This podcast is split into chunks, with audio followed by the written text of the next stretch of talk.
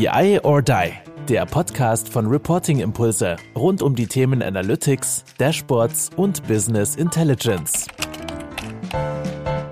Hallo und herzlich willkommen zu einer neuen Ausgabe von BI or Die New Banking. Heute zu Gast habe ich den Horst Brückner und den Dennis Suhari von der NordLB. Moin ihr beiden, ich freue mich, dass ihr da seid. Hier im Norden sagt man ja Moin, ne? Ja, Moin Moin, ne? Hannover ist ja gar nicht so weit im Norden. Naja, aber Moin Moin ist ja schon wieder Geschwätz, oder? Moin ja. reicht ja. Haben wir gerade gelernt. Gut. Also, ich möchte euch bitten, stellt euch doch einmal kurz vor. Wir reden heute über Data Analytics bei der NordLB. Finde ich mega spannend, auch weil äh, hier auch mal jetzt Banken dann eben zu Wort kommen und mal so ein bisschen aus der Praxis berichten. Und äh, wir machen den Anfang mit der NordLB. Es werden viele, viele weitere Folgen äh, in den kommenden Wochen und Monaten. Insofern seid sehr gespannt darauf, was da passiert. Horst Dennis, stellt euch doch kurz vor, äh, wer seid ihr, was tut ihr und was beschäftigt euch so den lieben langen Tag? Ja, mein Name ist Horst Hausbrückner. Ich bin Leiter der IT-Architektur bei uns und bin seit über 20 Jahren schon im Konzern tätig, ähm, in verschiedensten Bereichen da, aber immer in der Konzern-IT oder in der IT. Habe über IT-Betrieb, SAP BI-Entwicklung, ähm, Projektmanagement, ähm, alle möglichen Stationen schon durchlaufen. Und ähm, was ich an der Bank immer noch interessant finde, ist, dass die IT gerade sexy wird. Und wenn ich so einen Hashtag vergeben dürfte, dann ist es irgendwie IT in der Bank ist sexy ähm, und ich glaube, das macht uns gerade auch ein bisschen aus. Dennis, wer bist du? Ja, hi, ich bin Dennis, äh, Dennis O'Hari. Ich arbeite seit sechs Jahren bei der NordDB als IT-Architekt, äh, seit ungefähr dreieinhalb Jahren im Advanced Analytics-Bereich und davor im Bereich Datenintegration. Und vor der NordEB habe ich in verschiedenen anderen Branchen gearbeitet, aber immer in der Position äh, IT, Solution Architect, Projektleiter, aber immer um das Thema Datenmanagement, Datenintegration, alles, was mit Daten betrifft äh, und da verschiedene, ja, verschiedene Lösungen versucht zu erarbeiten. Sehr spannend. Horst, du hast gesagt, IT wird sexy. Erzähl doch mal so ein bisschen aus dem großen Kontext, was bei euch passiert. Und äh, ich würde sagen, danach ähm, fliegen wir dann so ein bisschen ein in das Thema Data Analytics.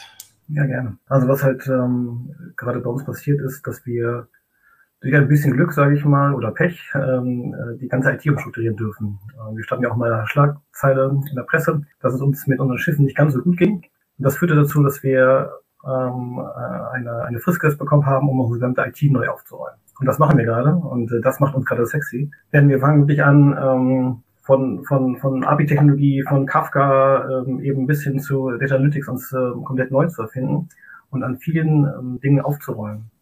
Wir fangen an, unsere Monolithen abzubauen und äh, das macht äh, gerade Spaß, denn damit geht ja noch mehr einher. Zum ersten Mal wächst der Fachbereich viel stärker mit als vorher und wir fangen an, alles neu zu denken mit dem Fachbereich zusammen. Und das macht das, ganze Erleben gerade wirklich ähm, extrem spannend und spaßig. Auch, auch spaßig. Das heißt, vom, vom Front Office System bis hinten zu, zu, den, äh, äh, zu, den, zu den nutzenden Systemen, also was weiß ich, äh, BI-Tools etc., macht ihr eigentlich alles neu. Ja, natürlich alles nicht auf einmal, sondern immer in, in homöopathischen Dosen. Aber wir gucken uns wirklich den ganzen Prozess eines Produktes, eines Geschäftes an und fangen wirklich im, bei der Geschäftsanbahnung schon an, da mit neuen Technologien zu arbeiten und ähm, natürlich auch mit Daten sammeln, darum geht's ja auch heute hier. Äh, das Datensammeln ist genau ja ein der, der zentralen Elemente. Wie machen wir das schnell, wie machen wir das qualitätsgesichert, wie machen wir das ähm, BCBS 239 konform, für jetzt, ne, Klammer auf, nur für Bank interessant, erstmal Klammer zu. Aber mit diesem ganzen Kram, also Regulatorik und äh, neuen Technologien beschäftigen wir uns gerade extrem, um äh, hinten raus in den Analytics äh, auch mit den Daten arbeiten zu können. Gut anderen Podcast habe ich auch mal gehört, ihr habt, habt ihr ähm, ja darüber philosophiert, dass Banken ja auch eine Menge historische Daten haben. Und das ist ja genau unser Schatz, äh, von dem wir jetzt zum ersten Mal auch ja, partizipieren wollen und was nutzen wollen. Genau, bringt uns, bringt uns nahtlos zum Thema Data Analytics. Ähm, erzählt uns doch mal bitte, wie, wie, was versteht ihr konkret bei der NordLB unter Data Analytics? Weil es gibt ganz viele verschiedene Definitionen im Markt. Der eine ähm, versteht darunter eher äh, Machine Learning, AI. Der nächste sagt halt, nee, das ist dann eben nachher tatsächlich klassische Data Lake Architektur mit äh, Data Science kombiniert. Und äh, da gibt's ganz, ganz viele verschiedene Spielarten. Insofern vielleicht erzählt ihr so ein bisschen, was ist Data Analytics bei euch, auch in der Abgrenzung zu anderen Disziplinen, wie eben Business Intelligence, wie Reporting, wie, wie ähm, tatsächlich auch AI oder Machine Learning, sofern das bei euch dann eben schon im Einsatz ist oder es da Use Cases gibt. Ich kann mich erinnern, vor ein paar Jahren hatten wir genau diese Aufgabe, das mal abzugrenzen. Und eine schöne Folie entstanden. Aber gar nicht so einfach, weil es gibt so viele Überschneidungspunkte äh, zwischen Reporting oder Standard Reporting, BI und ähm, Analytics. Aber letztendlich glauben wir, dass da sozusagen, wo, wo man mit Standard-Reporting-Mitteln nicht weiterkommt, also wiederkehrende, wiederkehrende Anzeigen von Daten oder wiederkehrende Standardanalysen von Daten, wo man da nicht weiterkommt und mit neuen Methoden, ähm, wie zum Beispiel äh, maschinelles Lernen ähm, oder auch statistisch, statistische mathematische Verfahren äh, ein, ein besser geeigneter Ansatz sein kann, äh, da sitzt für, aus unserem Verständnis halt Analytics an. Und die Werkzeuge sind auch komplett unterschiedlich, also nicht komplett unterschiedlich, weil die Daten, die Datenschicht wird immer die gleiche sein. Wobei auch da gibt es eine Differenzierung. Ähm, aber man, man braucht quasi, um diese komplexen Analysen zu machen, braucht man einen ganz anderen Stack. Äh, das heißt, man braucht mit mal so Skriptsprachen, die einfach viel mächtiger sind. Man braucht Bibliotheken, die maschinelles Lernen äh, überhaupt ermöglichen können und ähm, ja, bringen einem dann so Standard-Werkzeugkoffer aus dem Reporting äh, halt nicht so weit. Und auch bezüglich der Datenhaltungsschicht, äh, ich wollte fast sagen, ja, die Daten, Datenschicht ist auch die gleiche, aber ist sie eigentlich nicht, weil wir eigentlich zum ersten Mal auf, auf unserer Plattform jetzt äh, es schaffen oder geschafft haben, auch komplett unstrukturierte Daten äh, zu, zu analysieren. Also wir analysieren Verträge, äh, das sind wirklich nur Texte, ja, wo wir quasi da äh, Analysen drauf fahren mit äh, NLP-Techniken. Und äh, sowas ist natürlich mit Standardwerkzeugen aktuell nicht möglich. Ja. Und ähm, ja, äh, das heißt, ähm, dass, so, dass der Werkzeugkoffer, aber auch vom Know-how ähm, bedienen wir eine ganz andere Zielgruppe. Ja okay, am, am Ende ist es immer ein Business User, der irgendwie irgendeinen Wert oder irgendein Ergebnis sehen möchte, aber die Leute, die quasi diese Analysen fahren, da sind schon, da braucht man schon ein gewisses Skill für. Also auch im, im Data Science Bereich brauchst du zum einen dieses fachliche Wissen, also mathematisch Wissen, du musst wissen, wie macht man maschinelles Lernen, ist ja auch eine eigene Wissensdisziplin. Wie macht man NLP? Wie analysiert man komplexe Daten? Und in der BI-Welt brauchst du halt nicht so ein, so ein tiefes Wissen, ja, weil da halt viel quasi auch im Hintergrund vielleicht auch gemacht wird, aber auch die, die Analysen nicht so komplex sind. Das wird eher über Click and Play gemacht sozusagen. Ja, wobei ich aktuell auch schon ein bisschen die Tendenz erkenne, dass die Industrie immer mehr in die Richtung geht, auch dieses, dieses Analytics versuchen zu standardisieren dass man eben nicht so ein hochgezüchteter Data Scientist sein muss, um halt diese Analysen zu fahren, sondern dass es dann so Standardbausteine gibt, äh, die man dann einfach verwenden kann. Aber auch da muss man wissen, wann man was benutzt, in welchem, in welchem ähm, Prozessabschnitt und in welcher je nachdem, welches Problem man vor sich hat. Heißt aber, ihr seid schon relativ klar abgegrenzt zwischen dem, was Reporting ist, also Standard-Reporting ne, ähm, in, den, in den Business Units, und dem, was wirklich Data Analytics ist, wo du dann ja eben sagst, Mensch, hier habe ich eine Spielwiese, hier habe ich auch unstrukturierte Daten das heißt, bei dem einen steht wahrscheinlich Stabilität im Vordergrund und bei dem anderen steht dann Flexibilität im Vordergrund, oder? Wie, wie verhält sich das in dem internen Zusammenspiel? Löst das Konflikte aus? Beziehungsweise greift ihr nachher am Ende auch auf die gleichen Daten zu oder habt ihr tatsächlich zwei Datenhaltungen, einmal für Flexibilität und einmal für Standardisierung? Ja, also wir sind gerade ein bisschen im Umbruch, deswegen äh, ist die Antwort immer ein Ja und Nein. Oder, ähm, ich fange an, verschiedene Sachen zu, zu beleuchten. Aber da, wo wir auf jeden Fall hinaus wollen, ist, dass wir nicht mehrere Datenschichten haben ähm, für Standard wie ähm, Explorativ oder Analytics-Umgebung ähm, oder Auswertung, sondern dass natürlich das alles nachher in einem Stack wieder landet. Der Weg dahin ist manchmal vielleicht ein bisschen komplizierter, denn genau was du gesagt hast, ist nämlich essentiell. Ne? Die Standard-Reporting braucht eine, eine stabile, verlässliche, qualitätsgesicherte ähm, und auch manchmal ein bisschen eine starre ähm, ähm Sicht ich brauche die Qualitätssicherung natürlich auch äh, im, Analytics-Bereich, das ist klar. Aber wir wollen nicht anfangen, ähm, solche alten Themen wieder hochzuleben lassen wie Überleitung. Also ich muss dann den einen mit dem anderen Datentopf abgleichen, damit ich nachher beweisen kann, dass ich äh, korrekte Daten habe. Nee, wir wollen das schon in, in einem, einem Guss machen, einem Weg machen. Mhm. Das ist natürlich eine enorme Herausforderung, weil auch die darunter liegenden Datensammeltöpfe, sage ich mal, ähm, unterschiedlich von der Eigenschaft ist, von der, von der, von der Attributen, die sie mitbringen. Und was wir, deswegen habe ich von Kafka erwähnt, also was wir schon ähm, jetzt stark pushen, ist diesen, diese Eventverarbeitung, äh, dieses Streaming, dass wir ähm, für auch ähm, aus unser Vorsystem beide Elemente gleich bedienen, ähm, also sowohl Standard Reporting als auch Analytics Reporting. ähm, und das, was in, der, in dem Standardreporting erarbeitet wird, auch wieder als Ergebnisfluss qualitätsgesichert in, ähm, in Dennis Spielwiese landet. Alles klar, habe ich verstanden. Gut, wie habt ihr damals angefangen? Gab es ein konkretes Projekt oder gab es ein Use Case oder war das erstmal ein offenes Vorgehen, dass man gesagt hat, Mensch, wir möchten, möchten uns irgendwie solchen flexibleren Architekturen nähern, wir möchten irgendwie äh, tatsächlich explorativer mit Daten umgehen? Oder habt ihr tatsächlich von vornherein einen Use Case gehabt, wo ihr gesagt habt, hey, das wollen wir jetzt mal auf dieser Plattform testen und verproben? Ja, es war irgendwie beides. Also einmal war es ein konkreter Bedarf, schnell Daten zu analysieren, ohne, sag mal, ein halbes Jahr zu warten, bis irgendwie ein Projekt umgesetzt wird, dass man halt einfach loslegen kann. Also es war ein konkreter Bedarf da. Äh, dann aber auch, dann äh, aber auch ähm, getrieben durch Proof of Concepts, also Ideen des Fachbereichs, einfach neue Dinge auszuprobieren, äh, keine Ahnung, beispielsweise irgendwelche Schiffsbewegungsdaten zu analysieren. Solche Ideen gab es auch. Und ähm, da haben wir dann schon was aufgebaut, was diese Ideen quasi umsetzen könnte.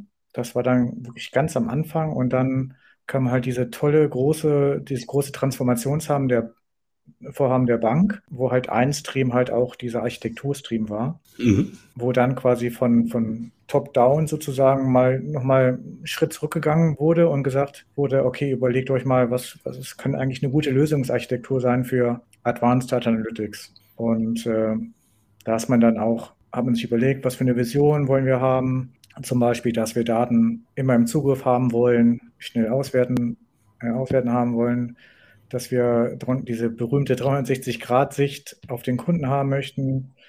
Ähm, aber das muss man erstmal für sich finden ja, dieses, dieses Zielbild, wo man hin möchte und darauf zusteuern. Und das war dieser tolle Ansatz, der wirklich dann nochmal diesen ganzen Analytics-Bereich total den Schub gegeben hat und auch ein gewisses Management-Intention ja, hervorgekitzelt hat, dass sozusagen das Management auch gesehen hat, okay, man kann da wirklich eine Plattform aufbauen, die jetzt nicht nur einen bestimmten Bereich bedient, sondern wirklich für die ganze Bank einfach da ist und Analytics Use Cases oder Analytics Produkte ähm, enablen kann. Mhm. Man muss auch sagen, die, die Fachbereiche sind ja auch kreativ geworden. Die, die Digitalisierungswelle ist an denen ja auch nicht nahtlos vorbeigegangen, sondern die haben einfach auch neue Wünsche bekommen ähm, und das zu Recht. Äh, sie, es gibt, gibt so Stresstestphasen, ne, wo, wo die Aufsicht kommt und, und Banken mal ähm, unter Simulation stellt. Und ähm, das heißt bei uns früher immer, oh Gott, viele Leute in einen Raum, äh, viele Datentöpfe und dann geht's los. Ähm, fülle diese Formate, die die Aufsicht vorgibt, eben korrekterweise.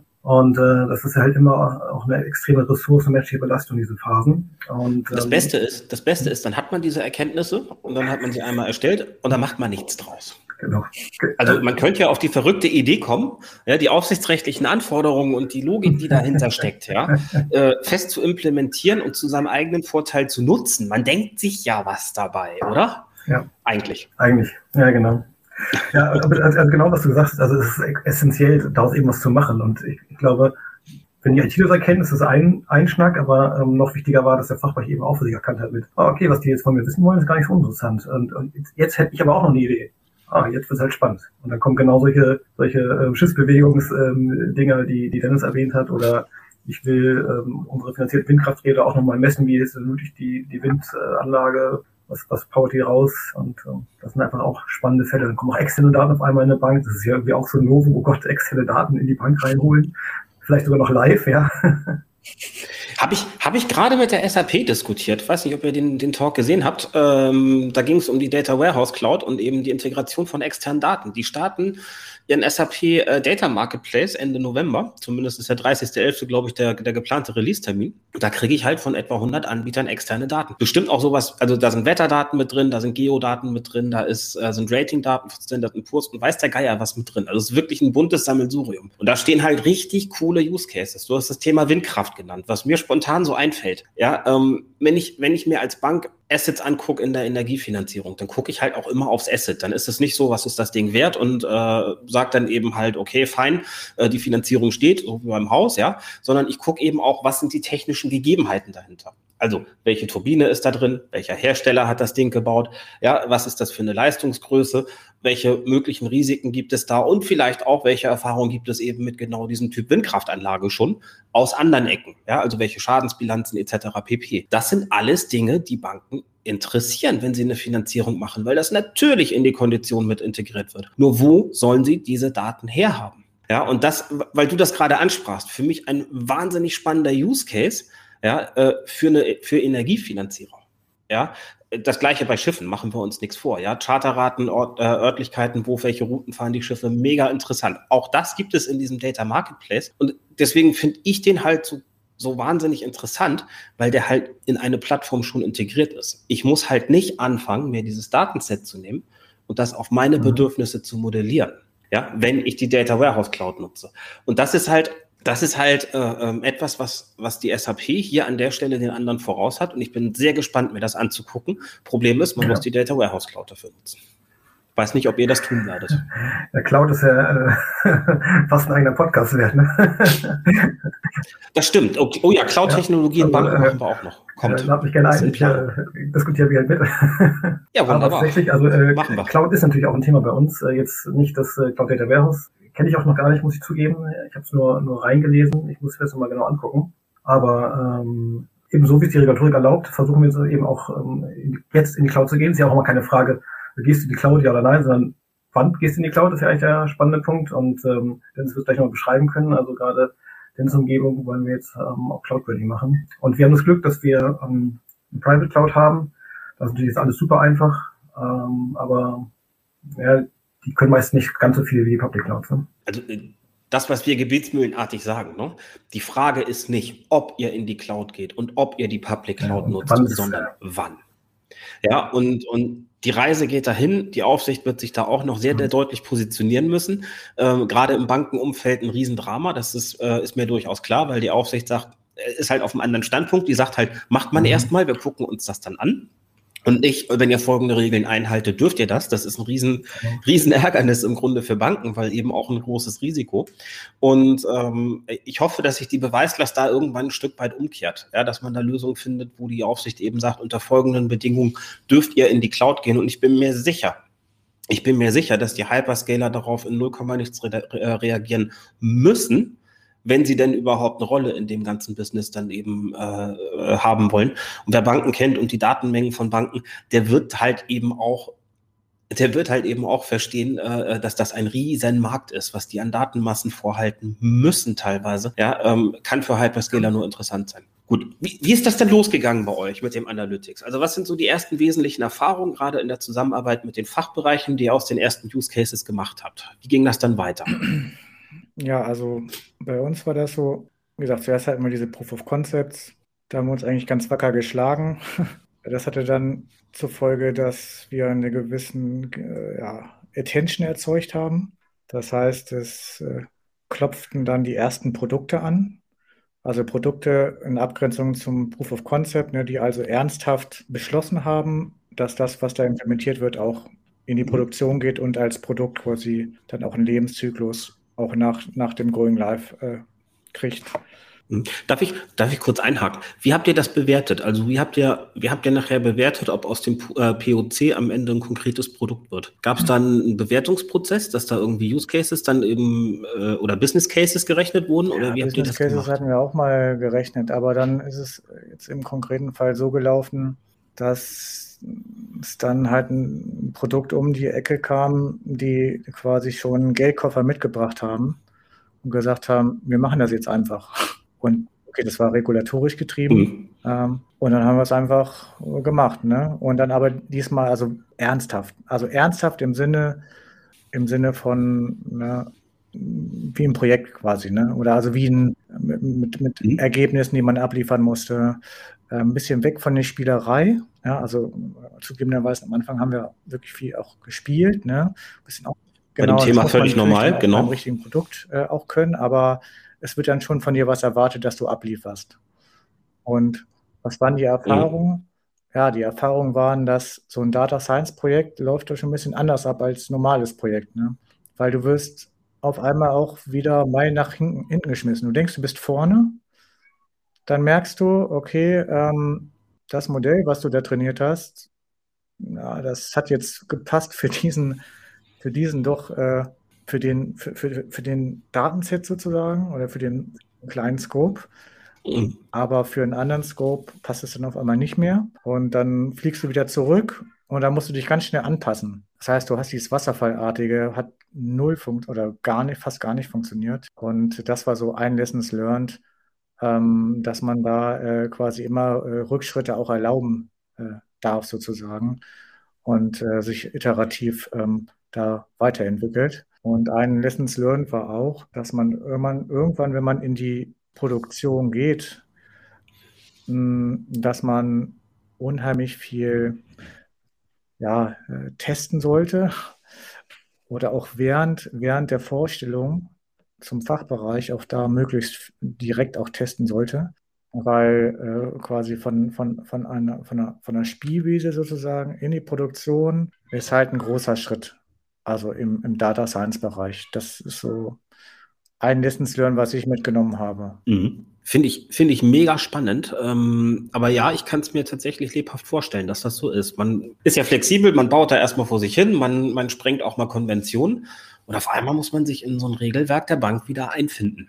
Ja, aus eigener Erfahrung ist das vielleicht nicht so ganz leicht. Ja, wenn man dann sagt, okay, ich habe hier auf einmal eine, eine äh, mehrstufige Umgebung, Entwicklung, Konsolidierung, Produktion, ne, die Klassiker, ist dann, ist dann meine Doku komplett und so weiter und so fort. Und eigentlich hat man gesagt, Moment, ich wollte doch was Flexibles entwickeln und auf einmal bin ich in der alten Welt sozusagen, finde ich schon spannend, ja. Dass das, dass das erstmal etwas ist, was man lernen muss, kann ich nachvollziehen. Gut, die ersten Use Cases, als sie fertig waren, ähm, wie oft habt ihr denn da jetzt noch was dran geändert oder wie äh, habt, ging das dann, ist das dann in die Produktion gegangen und noch so ein Betrieb oder ist es danach dann laufend weiterentwickelt worden? Ähm, ja, das ist in die Produktion gegangen und dann muss es aber direkt weiterentwickelt werden. Also es ist deswegen auch dieser Produktgedanke. Mhm. Und irgendwie im Data Science Bereich ist es dann nochmal besonders besonders äh, der Fall, dass man da dann entsprechend auch immer Anpassungen machen muss. Wohingegen bei, ja, bei normaler Software hat man irgendwie so einen Algorithmus, der läuft dann oder halt nicht. Also macht auf jeden Fall immer, immer was,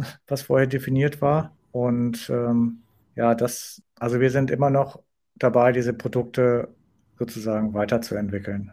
Also es gibt ähm, jeden Monat irgendwie ein Release ja, und da wird auch äh, immer mal wieder was geschraubt. Also es, es ist nie fertig. Mhm. Wobei wir sind noch am Anfang. Ja, es ist jetzt nicht so, dass wir hunderte von Use Cases oder hunderte von Produkten auf der Plattform haben, sondern wir sind da äh, sozusagen ja, relativ unter zehn Produkten ja, äh, auf der Plattform ähm, produktiv und äh, aber eine Vielzahl an potenziellen neuen äh, Produkten, mhm. die dann, die sich quasi eingereiht haben in die, in die Reihe. Klingt so ein bisschen so, als ob die Plattform langsam, aber ja, sicher wird erwachsen, erwachsen wird. Und es ist auch wirklich, wenn etwas in Produktion geht, was man, auf was man alles achten muss, du musst ja wirklich alles monitoren. Also wir haben ja so eine Architektur, die so eine It, It Depends Architektur. Es hört sich so toll an, aber man kann machen, was, nicht machen, was man möchte, aber man benutzt das Beste, was einfach äh, für das Problem angemessen ist. Aber das führt natürlich auch zur Technologievielfalt. Hört sich auch super an. Aber das mhm. zu warten ist dann wieder eine andere Sache. Ähm, und da braucht man wirklich ein Werkzeug, was alle Komponenten in der Lage ist äh, zu monitoren und auch auf SLAs prüfen kann. Ja, und ähm, mhm. das war mir ehrlich gesagt am Anfang nicht so bewusst, dass das einfach eine Herausforderung ist. Aber ja, man wächst ja sozusagen mit seinen Anforderungen. Und ich glaube, wir haben da jetzt einen, einen guten Lösungsansatz äh, gefunden, die Plattform auch querschnittlich äh, zu monitoren. Und ähm, mhm da rechtzeitig äh, bei, bei Verletzung von SLAs äh, zu reagieren zu können. Was Dennis erklärt hat, ähm, ist ja auch, ähm, also ich, ich, bin jetzt bei dem Release-Zyklus wieder, was Dennis eben erzählt hat, ist ja auch so klassisch. Ähm, und das geht mit Daten halt viel besser. Wenn der Fachbereich erstmal gesehen hat, was damit geht, hat auch wieder neue Ideen und entwickelt die auch mal wieder mental weiter und braucht natürlich dann auch wieder äh, Unterstützung. Und ich, das ist ja genau das Spannende an dem ganzen Datenthema. Ähm, dieses Erleben, neue Idee generieren und wieder daraus neu erleben. Ne? Und ähm, deswegen ist ähm, bei solchen Projekten die Agilität halt viel stärker als äh, ich führe ein Stück äh, Meldewesen-Software ein und dann geht da rum und meldet oder meldet nicht. Ja. Hoffentlich schon. Äh. Hoffentlich, hoffentlich schon, aber gut. Aber es ist ein anderer Schnack einfach an, an Projekten. Ja. Absolut. Und ich glaube, ähm, ich glaube, da kommt tatsächlich so ein bisschen so die, die Richtung her, in die ich jetzt nochmal gehen möchte. Wie hat sich Zusammenarbeit mit den Fachbereichen verändert? Was ist da euer Erleben? Wir sind halt, wir sind halt von, von, von unserer Seite der Meinung, dass es den klassischen Controller, ja, gerade in, in Unternehmen, die diesen Weg beschreiten, wie jetzt die NordLB es tut, in fünf Jahren nicht mehr gibt. Also den, der klassische Controller ist für mich jemand, der der halt sich seine Daten irgendwo zieht aus, den, aus dem Data Warehouse, das Ganze in Excel aufbereitet, optisch hübsch macht, äh, äh in PowerPoint reinkippt und als PDF an den Vorstand verschickt. Was für ein Irrsinn. Ja, aber seien wir ehrlich, ne, äh, das ist in fast allen Banken in Deutschland gelebte Realität. Ja, bei dem einen mehr, bei dem anderen hoffentlich weniger. Ja, ähm, aber es ist tatsächlich in, in ganz vielen Häusern, die ich kenne, mit ganz, ganz wenigen Ausnahmen, gelebte Realität nach wie vor. Und Dazwischen gibt es immer mal so kleinere Stilblüten, dass dann zumindest Teile irgendwie schon interaktiv bereitgestellt werden. Aber das ist eben immer noch der Fall. Ich glaube, dass Banken, die diesen Weg gehen, und da gehört dann die NordLB jetzt für mich mit, mit dazu, in fünf Jahren den klassischen Controller nicht mehr einstellen, sondern eher gucken, was sind deine, deine Datenkompetenzen, wie, äh, wie kannst du in Modellen denken. Gib doch bitte mal euer Erleben wieder, was ihr da so erlebt und was da eure Wahrnehmung ist. Können wir sogar cool zweigeteilt antworten. Ich komme ja aus der Banksteuerungsecke, Dennis eben eher aus der Fancy-Ecke, äh, also aus der Controller-Ecke, wenn du so willst. und ich erlebe da gerade ein mega Umdenken. Ähm, ich sagte es in unserem Vorgespräch, ne, wir bauen gerade die Banksteuer auch, auch stark um. Und ähm, die, Kolleg also die Fachkollegen, äh, die haben vor allem darauf gedrängt, dass sie ähm, nicht mehr über fertig komplett vordefinierte, in Scheiben geschnittene Reports bekommen, sondern die wollten die Freiheit haben, die Flexibilität haben. Und die haben sehr stark darauf geachtet, ähm, dass sie ähm, vernünftig beschriebene Daten, dann kommen wir so zum Thema Data Governance und, und äh, können wir jetzt glaube ich auch nochmal fünf Podcasts zu machen. Komme komm ich gleich noch, komme ich gleich nochmal drauf. Merke ich den Punkt. Ich gleich noch mal drauf. Und äh, die achten gerade ähm, sehr vehement drauf, dass sie über ähm, gute Sichten auf die Daten und gut erklärte Daten ähm, äh, mehr Flexibilität bei sich hinkriegen. Denn die erkennen auch für sich, dass eine Banksteuerung ist ja auch nicht mehr nur ein, ein Coast Center, sondern ist ja auch ein Stück Profit Center geworden. Ne? Und ähm, die, die werden ja auch ähm, ähm viel flexibler und äh, kriegen viel kreativere Ideen, was man mit den Daten machen kann und wo äh, du im Rahmen der gesetzlichen ähm, Dinge deine Position verschieben kannst. Und da hilft ihnen ja auch dieser gesamte Blick auf die Daten. Und den versuchen wir jetzt gerade im Controlling-Sektor zu etablieren. Von der vollkommen, was du gehört hast, deine Meinung ich finde es mega spannend, dass der entscheidende Impuls oder ein großer Impuls da vom Fachbereich ausging. Ja, das habe ich tatsächlich auch nicht, nicht häufig gehört. Häufig ist es so, dass die IT sagt, Mensch, oder äh, eine, eine Business Intelligence Unit oder wie man sie dann immer nennen will, oder BICC oder keine Ahnung, wie es, äh, wie es dann jeweils ausgeprägt ist. Aber dass häufig der Impuls dann eben doch sehr IT-lastig ist, nach dem Motto, Mensch, da gibt es eine neue Disziplin, die können wir uns mal angucken, lass uns mal einen schicken Use Case machen. Dass der Fachbereich sagt, Mensch, gibt mir mehr Insights in Daten, in die Modelle, in die Strukturen, finde ich beachtlich. Das ist äh, Ja, das Witzige ist auch, Fall.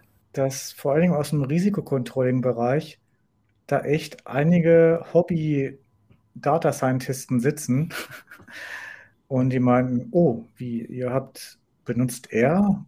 Ja, ich habe persönlich privat schon viel mit R gemacht, Datenanalysen gemacht. Das ist echt so häufig, äh, vor allem aus dem Risikocontrolling-Bereich, Okay, Standard-Controlling weiß ich jetzt nicht, aber da kommt echt der Push äh, sozusagen richtig aus der, aus der Banksteuerung, auch aus dem Risikocontrolling in dem Fall.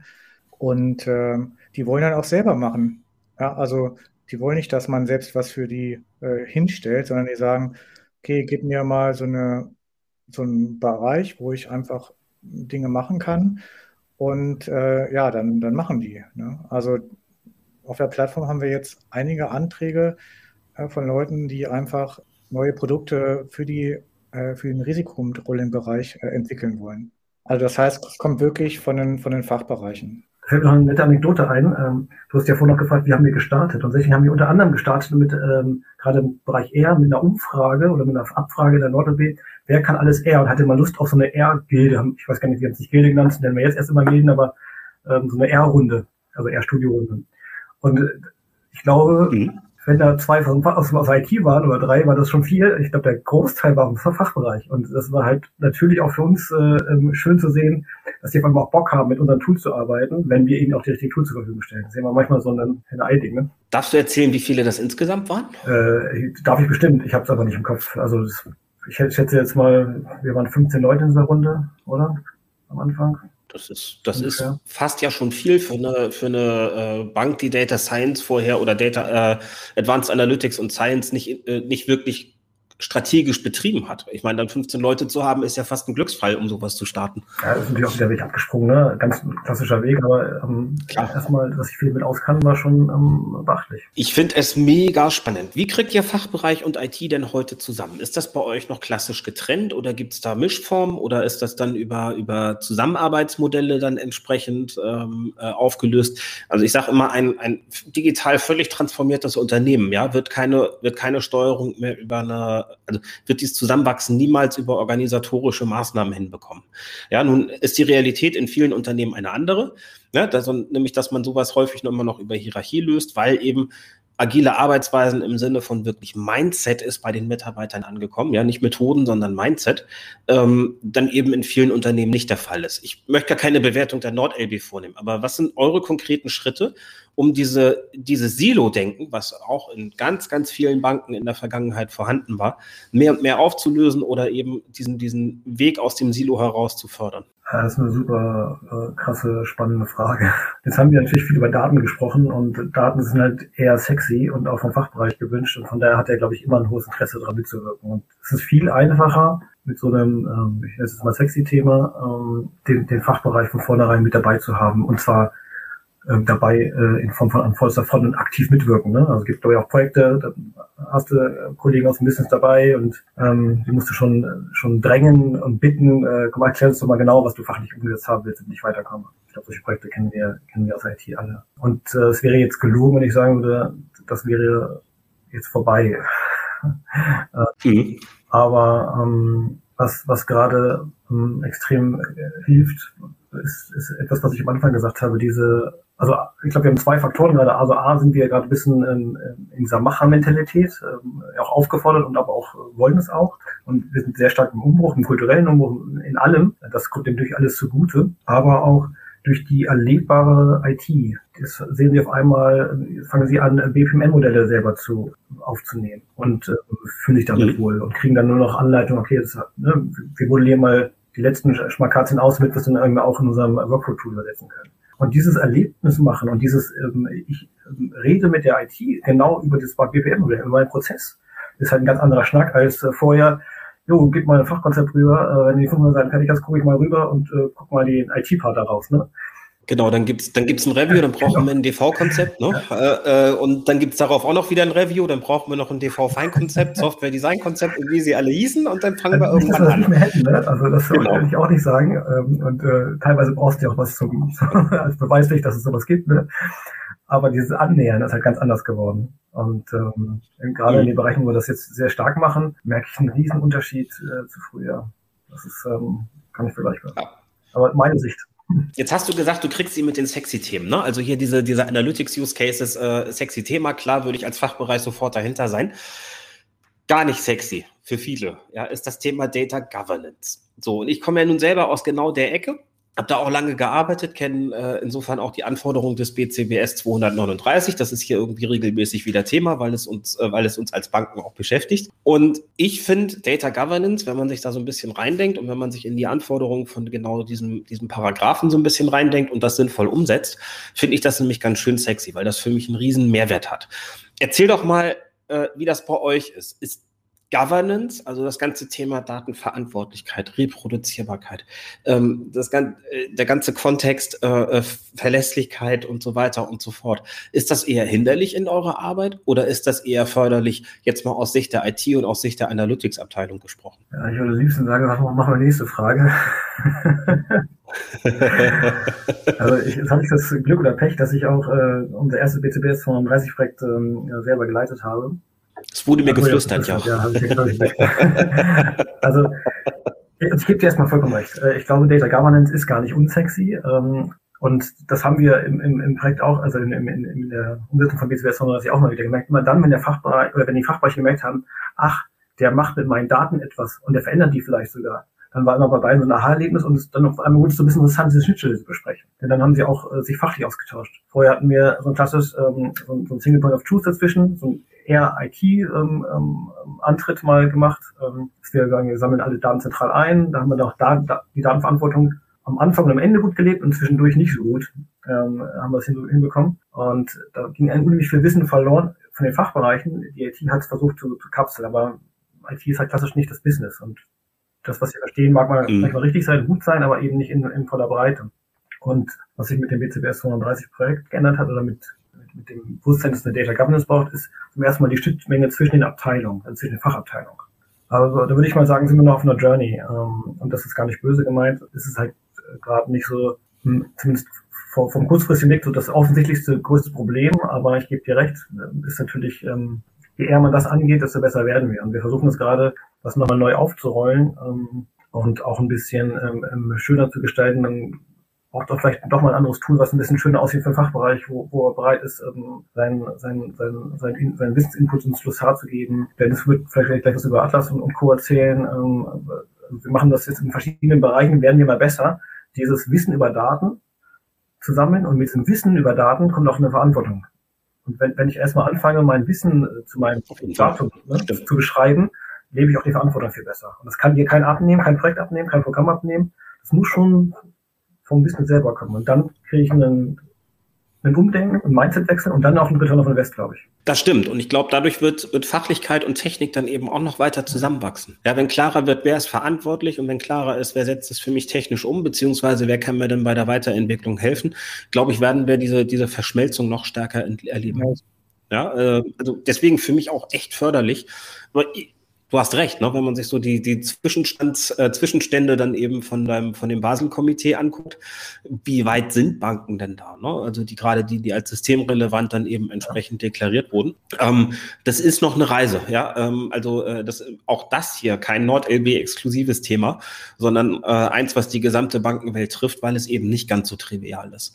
Ja, und je komplexer die Konzernstrukturen sind, umso, umso unüberschaubarer wird eigentlich dieses BCBS-Thema, um das nämlich konzernweit zusammen zusammenzukriegen. Da hat die Aufsicht eine ganz schöne Anforderung in die Welt gesetzt. Ich glaube aber, wenn man, wenn man sich den Business Case dahinter regelmäßig verdeutlicht, was BCBS eigentlich fürs eigene Business an Mehrwert bringt und den auch noch systematisch messen würde, dann wird man schnell dahin kommen, dass man sagt, das ist ein sinnvolles ja, Invest. Ja, es ist ja, ist ja auch so, dass die Starter Governance enabled ja auch bestimmte Sachen. Ne? Es reißt ja äh, diese Datensilos halt ein. Ne?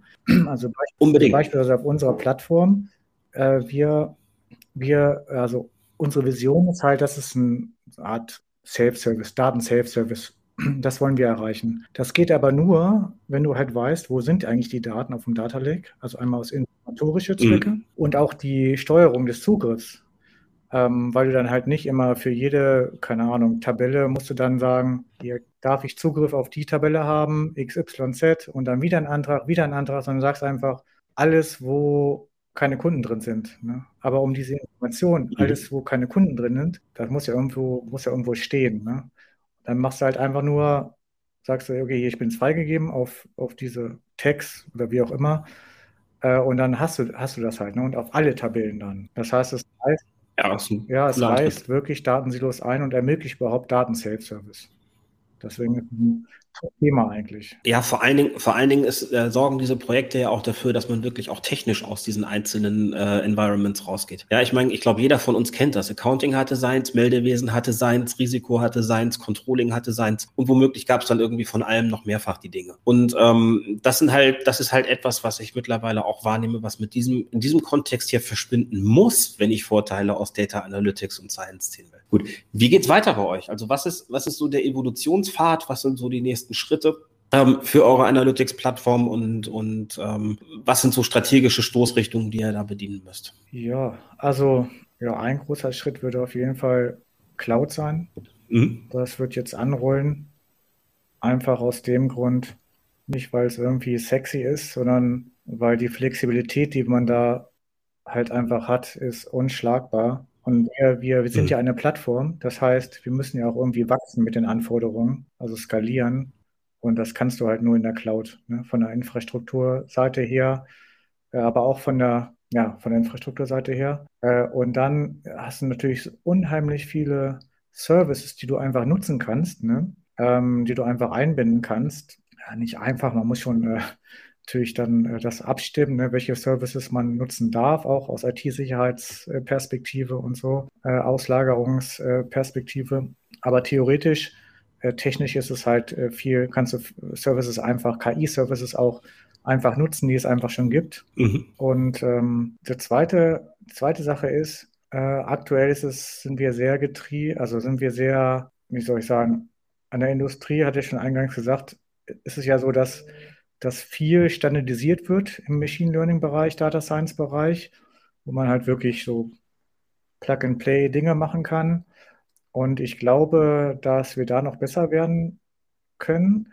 Einfach auch aus dem Grund, weil wir, äh, unsere Vision ist ja, dass wir alle erreichen im Unternehmen, datengetriebener zu denken, Analysen zu fahren. Und wenn man jetzt gleich damit anfängt, okay, dann programmier mal was in R, das könnte vielleicht einige überfordern, da einfach den Einstieg zu finden. Und deswegen würde ich äh, quasi, quasi äh, könnte ich mir vorstellen, dass dieser Low-Code-Ansatz für wirklich standardisierte ML-Use-Cases, ähm, dass, dass wir uns den vielleicht auch nochmal angucken. Äh, aber genau, ansonsten auf jeden Fall die Cloud ist jetzt ein Thema, was einfach äh, schon Pflicht ist, sage ich mal. Mhm. was wir noch technisch, äh, glaube ich, ähm, gerade gut ähm, vorantreiben, ist das Thema Kafka, also das, das Datenstreaming. Wie haben wir überhaupt die, die Analytics-Plattform mit, Datenversorgung, aber eben auch alle Plattformen, die wir brauchen.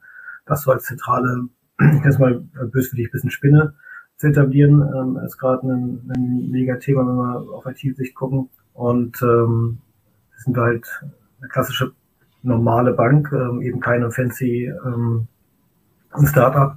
Das heißt, wir müssen gucken, dass unsere Systeme, unsere Altsysteme, Bestandssysteme auch über APIs kapseln äh, teilweise, damit wir auch ähm, äh, Daten, schnell auf Daten zugreifen können für irgendwelche Methodikrechnereien etc. Und ähm, das sind, glaube ich, jetzt spannende Dinge, die nachher alle auf dasselbe Ziel ein, einzahlen, nämlich schnell mit meinen Daten zu interagieren zu können. Und zwar, ja, egal wo jetzt. Also. Welche Rolle spielen Mitarbeiterskills in der weiteren Entwicklung? Auch gerade ein mega großes Thema äh, bei uns ähm, hinsichtlich, dass wir antworte auch für zwei Bereiche. Also ich trenne nochmal eben zwischen Business und, und IT. Ich glaube, das Business fängt eh schon automatisch an, als über solche Maßnahmen, wie sie Dennis beschrieben hat, ähm, auch mehr IT-Skill aufzubauen. Also ich will gar nicht, dass sie gar keinen haben, sondern dass sie einfach ihren ausbauen. Das ist äh, sogar ähm, essentiell. Thema Digitalisierung, ne? also Schlagwort Digitalisierung nochmal einmal reinzuhauen. Ähm, geht, geht ja auch nur, wenn jeder ein gewisses technisches Mindset mitbringt. Und ähm, in IT ähm, geht es genau darum, dass wir uns für die neuen Technologien fit machen. Wir wollen nicht alles selber entwickeln, können wir auch gar nicht, äh, ist auch gar nicht Ziel, aber für alles, was äh, differenzierend ist vom Markt. Ähm, und das gehören Daten per se einfach dazu. Brauchen wir äh, eigenen Skill, den wir auch selber ausbilden, ausbauen. Und ähm, ja, das ist immer interessant, wenn neue junge Leute von der Uni reinkommen, die einfach ähm, schon mit KI aufgewachsen sind, sag ich mal, und äh, die bei einer äh, beim Textdokument sofort sagen, ah ja, komm, ich baue eben schnell ein Textanalyseprogramm und dann äh, kann ich das eben rausfiltern, was du da haben willst. Ja, cool. wenn du eben die Zeit hast, mach mal. Ich habe fünf Minuten Termin und dann hol ich mir so an. Ja, das, das ist schon krass, mit welchen anderen Skills die schon ankommen von der Uni, ne? Also äh, habe ich jetzt auch ein, zwei Mal erlebt, wo ich einfach dachte so, wow, das kannst du so aus dem Stegreif, gut ab. Ja, also jeder andere in meinem Alter müsste sich dann, äh, müsste sich dann da erstmal relativ intensiv reinlesen. Die bringen das erstmal im Standardrepertoire mit. Also das finde ich schon, finde ich schon cool. Aber ist das, ist das bei euch tatsächlich auch in der, in der Strategie verankert? Also diese Mitarbeiterausbildung, dass das wirklich ein HR-Entwicklungsthema ist oder HR-Entwicklungsstrategie ist? Also wir haben ähm, lustig, dass du gerade sagst, also wir haben gerade unsere neue IT-Strategie, sind wir gerade einmal erarbeiten, also IT-Strategie, ja. Und äh, da haben wir diese Workforce Excellence äh, gerade als, als ähm, essentielles Gut für uns beschrieben und wollen genau daran arbeiten. Also aktive Weiterentwicklung, aktives Recruiting, ähm, ja, an Veranstaltungen wie hier teilnehmen, ja, um auch Werbung zu machen, denn wie gesagt, ich habe es vorhin gesagt, Hashtag IT der Bank ist sexy meine ich äh, durch, äh, durchaus ernst. Äh, gab auch Zeiten, wo ich das, äh, wo ich jeden abgeraten hätte, in eine Bank zu kommen aus IT-Sicht. ähm, mittlerweile ähm, kann ich eigentlich nur jedem sagen, es wird sich vollkommen lohnen, ähm, denn auf so einer krassen Spielwiese mit so viel Datenmengen, äh, da findet erstmal ein Unternehmen, äh, was sowas anbieten kann und dann sich noch mit ähm, modernen Technologien, ich will jetzt nicht sagen alle neuesten Technologien, aber modernen Technologien zu beschäftigen, das ist schon äh, ist eine echte Herausforderung, äh, sowas zu finden, glaube ich. Und da sind wir jetzt gerade gut dabei. Und ja, es ist also in der Strategie verankert. Ähm, und äh, manchmal ist es nur noch ein bisschen Kampf mit äh, unserem Personalbereich, das auch bei ihm reinzupflanzen, dass äh, das wichtig ist für uns. Ja, ich glaube, für den ist das tatsächlich auch teilweise abstrakt, was er da tun soll, ne? Und wo dann die Entwicklungsrichtungen sind. Ähm, also wirklich auch, wirklich auch der, der Personalabteilung klar zu machen, ich brauche hier was anderes, ja.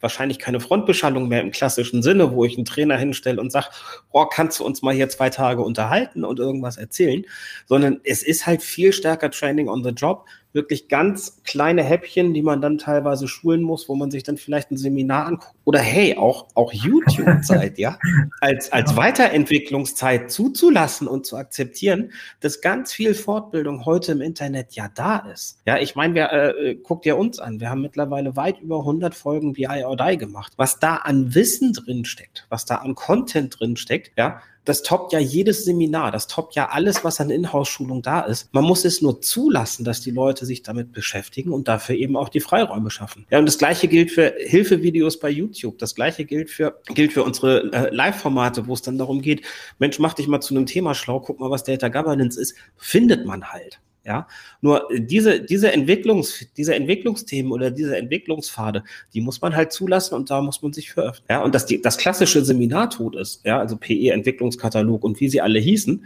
ja, die Erkenntnis muss erst noch reifen, glaube ich. Ich weiß nicht, wie ihr das seht, aber mir würde so ein, mir hat, mir hat der, der Standard-Seminarkatalog äh, ähm, zum Schluss nicht mehr geholfen, ehrlich gesagt für das, was wir so tun. Also, also da haben wir dann doch eine gute äh, Personalabteilung, die, die hat natürlich einen, aber ähm, wir hängen, hängen es nicht klar dran, den ähm, abzuarbeiten oder, oder da was rauszupicken zu müssen, sondern da haben wir schon andere Freiheiten. Das ist schon ganz gut. Und genau was du sagst, ähm, ich hatte gerade auch wieder Praxisbeispiel, ich hatte gerade einen Azubi bei mir, ähm, dem habe ich eine Aufgabe gegeben. Also er war wirklich nagelneu frisch, ja, also äh, quasi fast erster Tag bei uns und ähm, ich wollte von ihm äh, was im Pivot haben. Und er sagte, Pivot kenne ich jetzt gar nicht. Aber ich will es dir ein YouTube-Video angucken, soll ich dir erklären? Nö, ich gucke ein YouTube-Video an. Und nach einer Stunde hatte ich die Pivot-Tabelle. Äh, schon in Farben. Ist für die das Normalste der Welt. Total. Und ich finde es super. Also ich meine, ähm, er hat ja auch recht. Ne? Also bevor ich mir jetzt erkläre, wie ein Weg ist, hat er sich wahrscheinlich 15 Videos angeguckt oder drei vielleicht und äh, sich das Beste rausgefummelt und ähm, hat dadurch mehr gelernt, als hätte ich ihm einen einzigen Lösungsweg erzählt. Ich finde es super. Ich habe diese Diskussion mal gehabt. Da ging es um, um die Pauschalisierung von Generation XYZ, Babyboomern und so weiter. Und ähm, da haben sich ganz viele, ganz viele von den Babyboomern Boomern und der Generation X ungerecht und unfair behandelt gefühlt. Ja, und, und haben halt gesagt, Mensch, ähm, dann sagt mir doch mal bitte, was sind die fünf größten Herausforderungen der Digitalisierung für Banken? So, ja, dann kamen da ein, zwei Schlagworte und dann wurde es auch schon dünner. So, und dann habe ich gesagt, so, wie findet ihr das denn jetzt raus? Ne? Äh, ob richtig oder falsch, wie findet ihr das denn jetzt raus? Und die sagten so, ja, hm, Seminar, keine Ahnung, hier, da. Und ich sag, hm, gucke ich zu dem, zu dem Werkstudenten, ich sag, wie findest du das raus? Sagt er, ja, Google. Ja, und, und das fand ich, das fand ich so cool, weil in dem Moment war wirklich Ruhe und sie haben eigentlich verstanden, was diese Schubladen sagen sollten. Nämlich nicht, dass wir mehr Generation XYZ brauchen, warum auch immer, sondern dass wir mehr Denken in der Richtung brauchen. Ja, und dass diese, dieser, dieser Methodenkasten einfach ein völlig anderer ist. Finde ich mega spannend. Äh, fällt mir gerade ein, weil du das, weil du das gerade erzählt hast mit dem, mit dem, äh, äh, mit dem Azubi. Also wirklich cool. Gut. Ja, letzte Frage von meiner Seite, ähm, bevor wir dann die Runde schließen. Was würdet ihr Banken empfehlen, die sich auf diese Reise vielleicht noch nicht begeben haben? Welche Fehler sollten sie nicht machen? Welche Fehler sollten sie machen? Welche Learnings sollten sie mitnehmen? Und äh, äh, wie startet man jetzt auch mit den, mit den Learnings, die ihr gemacht habt, sinnvolle Data Analytics? Boah. Sechs Minuten Zeit, ne? auch wir sind nicht limitiert. Wenn es länger dauert, ist auch okay. also ich, ich, ich glaube, es fängt an mit der Selbsterkenntnis, oder? Ähm, meiner Meinung nach. Also wenn ich nicht eine Selbsterkenntnis habe, dass ich was tun muss, ähm, wird es eher schon schwierig. Äh, und dann würde ich nochmal, dann würde ich sogar die Empfehlung geben, holt euch noch einen Berater rein, der euch bei der Selbsterkenntnis hilft, dass da vielleicht was zu tun ist. Aber ja. wenn sie dann gereift ist, ähm, und so haben wir jetzt tatsächlich angefangen, wir haben eine, wir haben für uns ne, ganz individuell eine Schwachstellenanalyse gemacht, wo hängen wir in der IT extrem hinterher, immer mit ähm, wir, wir suchen aber Use Case im Fachbereich auch dafür. Und ähm, daraus ähm, haben wir sowas gemacht, das nennt sich Digital Enabler bei uns, ähm, wo wir dann die wichtigsten digitalen Plattformen äh, benannt haben, die uns fehlen oder wo wir Know-how bräuchten, weil wir gesagt haben, damit kann man eine Story erklären. Damit kann man auf eine Reise gehen, um sich weiterzuentwickeln. Und ähm, daraus sind dann auch neue Dinge gewachsen, wie zum Beispiel das Thema von Dennis. Und ich glaube, das ist der wichtigste Schritt. Und das, also ich habe, glaube ich, eben schon gesagt, ne, also immer den fachlichen Use Case auch im, im Hintergrund behalten. Also der Kunde, also der unser Kunde, klassisch ist ja mal eher der Fachbereich und natürlich auch der Endkunde, aber wir denken immer, wenn wir nur einen Meter weiter denken, denken wir nur an den Fachbereich. Und den komplett abzuholen auf dieser Reise und ihm das schmackhaft zu machen, ähm, dass was ähm, ne, diese Eisbergpyramide, dass auch unten was passieren muss ähm, im Eisberg, damit der ganze Koloss eben da steht, ähm, ist halt essentiell. Aber man braucht Glück, man braucht ein bisschen einen Vorstand, der das mitpusht, man braucht einen, einen guten, ähm, ähm, auch guten Fachbereich, der, der auf irgendeinen Zug mit aufspringt ähm, und dann kann die Reise starten. Und das ist halt wirklich wichtig. Es muss halt eine, es muss halt eine, eine Emotionsreise werden. Es darf keine IT-getriebene, ich führe jetzt ein Tool ein und das heißt äh, bla bla bla. Es muss eine Emotionsreise werden und wenn du das schaffst, äh, oder wenn ihr das schafft, ja, ihr, ihr Banken, die anderen Banken, dann äh, habt ihr alles richtig gemacht durch Selbsterkenntnis auf Emotionsreise gehen, finde ich super. Ehrlich. Ja, ja, ein bisschen, aber ich, ich finde, das Thema trifft es, ne? weil keiner will ein trockenes IT-Projekt haben ähm, und äh, die Selbsterkenntnis zu kriegen, dass man vielleicht nicht alles am besten kann. Und auch, was du sagtest, ne? und holt euch dann auch nochmal externe Unterstützung rein am Anfang, weil äh, woher sollt ihr denn wissen, wie es am besten geht? Ja, äh, das haben 200.000 andere Unternehmen vor euch schon gemacht. Ja, und da gibt es Leute mit Erfahrung. Wer dann glaubt, er meint, er muss, weiß es besser als genau diese 200.000 Unternehmen, ich glaube, der hat dann schon was verkehrt gemacht. Ja. Ja, und du brauchst solche, brauchst cool. solche Leute, wie, die auch Bock drauf haben. Ne? Also Dennis hat sich von Anfang an, glaube ich, mega äh, dahinter geworfen in die ganzen neuen Themen. Äh, wenn du so wen eigentlich hast, ähm, und davon haben wir zum Glück mehrere, dann bleibt du das auch einfach, verhungert das. Das ist halt genau. Dann macht es auch mehr Spaß. Dann macht es auch mehr Spaß, als wenn es von oben herab, äh, ich sage jetzt mal, befohlen wird nach dem Motto, du machst das jetzt und das ist jetzt dein Thema. Das geht, glaube ich, wirklich nur über Begeisterung. Ja, und, und äh, ein bisschen auch mit dem, auch mal ein bisschen Austausch mit anderen Banken suchen. Also das haben wir, haben wir, haben wir gemacht, mit der Commerzbank beispielsweise, auch mit anderen Banken. Aber die Community ist nicht so, so stark im Bankenbereich. Also das ist äh, doch da ein bisschen, äh, wird viel geheim gehalten Wobei man kann, warum sollte man sich nicht über Referenzarchitekturen unterhalten? Also ist jetzt gibt es kein Geheimnis da drin. Das kann man in jedem Buch, nicht in jedem Buch, aber es gibt Bücher über solche Themen, ne, was wie eine Referenzarchitektur aussehen könnte für Analytics oder für Daten. Und da einfach in Austausch zu gehen, das ist so, so wertvoll, weil man muss ja nicht, nicht jede Bank muss den gleichen Fehler nochmal machen, sondern wir sind, sitzen ja alle im gleichen Boot, äh, mehr oder weniger. Und äh, ja, das wäre noch ein, ein Lessons Learned da, ein bisschen mehr auszutauschen, damit man ähm, bestimmte Fallen einfach nicht äh, betritt. Hm, ich verstehe das auch als Einladung, sich mit euch zu vernetzen.